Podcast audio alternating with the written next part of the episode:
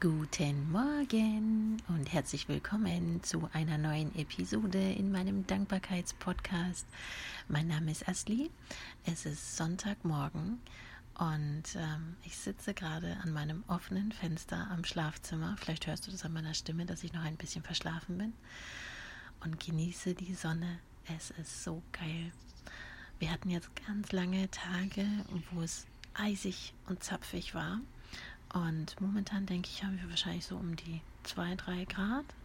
Und es fühlt sich total warm an. Das ist so abgefahren. Normalerweise bin ich voll das Sommerkind und ähm, liebe es. Also ich liebe die Sonnenstrahlen auf der Haut, im Gesicht und es macht einfach so gute Laune.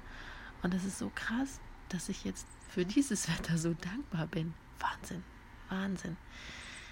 Ich wollte dir eigentlich nur einen wunderschönen guten Morgen wünschen, einen tollen Tag ich hoffe, dir geht's gut und ich hoffe, du kannst deinen Sonntag genießen.